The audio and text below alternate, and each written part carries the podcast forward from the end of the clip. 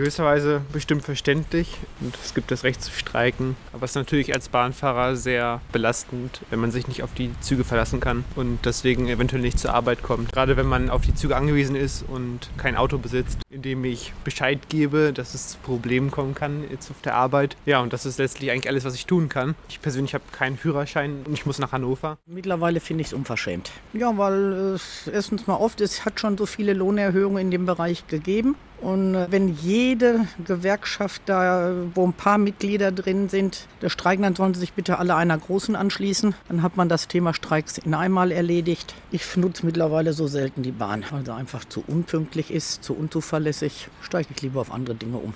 Wenn ich dann hier nach Hameln muss, komme ich mit dem Auto. Ich meine, vom Pyrmont bis hierhin geht es ja immer noch. Relativ nachvollziehbar. Nicht für die Pendler, nicht für die, die es brauchen, aber gut, die machen genauso ihre Jobs wie die, die die Züge fahren. Na, also man kann alles so ein bisschen nachvollziehen. Man kann früh genug alles raussuchen. Also wenn man jetzt irgendwie eine Verbindung braucht. Die müssen sich hinsetzen und müssten wirklich miteinander sprechen. Die müssen sich in der Mitte treffen und nicht da dauernd ihre Belange so durchsetzen. Also die müssen miteinander sprechen. Da bin ich wirklich der Meinung, ne, dass das mal endlich beendet wird. Also im Grunde genommen, ich bin nicht mehr berufstätig. Zum Glück nicht. Also ich bin nicht darauf angewiesen, dass ich jeden Tag da zur Arbeit hin und her fahren muss. Aber die Leute, die tun mir wirklich leid, die wirklich auf die Bahn angewiesen sind und jeden Tag fahren müssen. Die müssen sich echt was einfallen lassen.